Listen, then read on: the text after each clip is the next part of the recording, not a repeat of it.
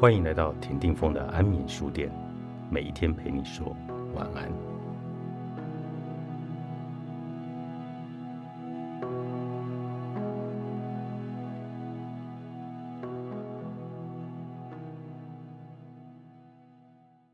人与人之间的关系应该是怎样的？什么样的相处模式才是最优的？有人觉得相处嘛很简单，我总是给他人提供关心和帮助，总是不会错的。只付出而不求回报，这应该是最稳妥的、最不容易得罪人的相处模式了吧？很可惜，有这样的想法就进入了误区。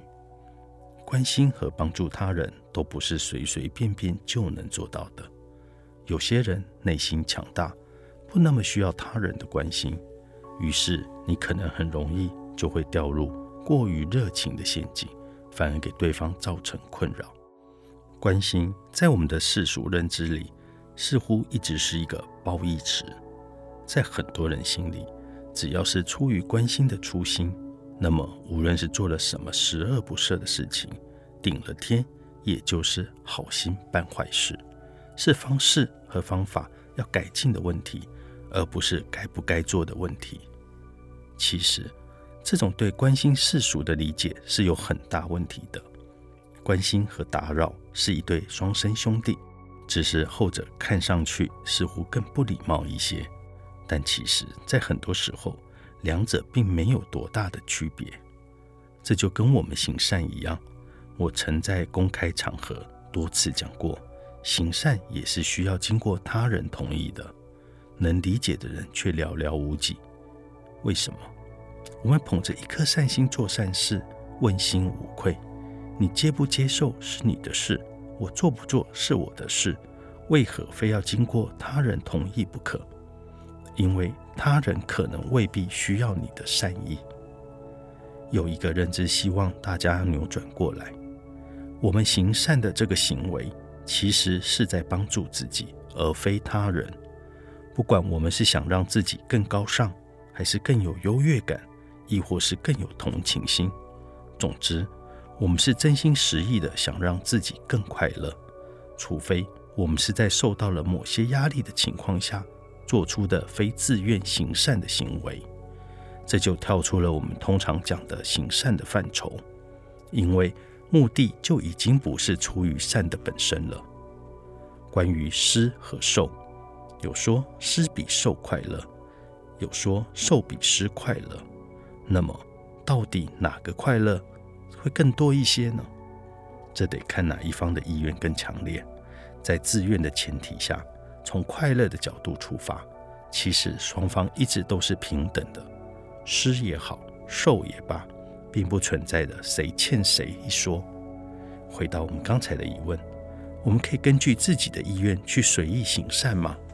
显然不能，因为你想在未经允许的情况下，靠着影响他人而给自己带来快乐，这几乎肯定是不对的。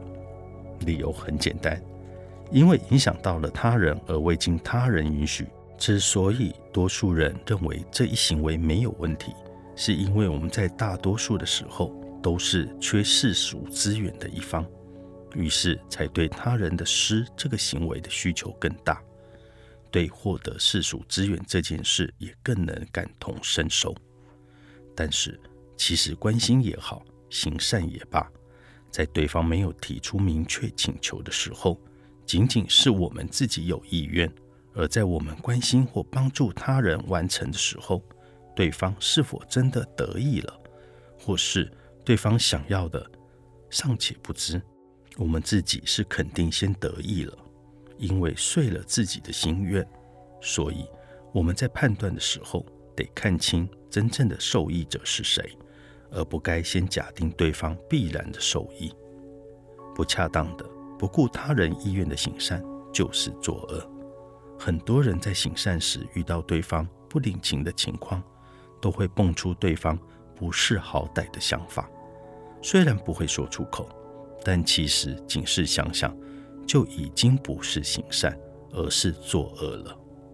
你想想，一个人为了自己的快乐，强行与他自以为的别人的快乐绑在一起，当发现两者并不一致的时候，竟然不立足反省自己，反而用偏见去看待对方和鄙视对方，这不是作恶又是什么？你懂这么多道理，为什么过不好这一生？作者：蔡磊磊，新乐园出版。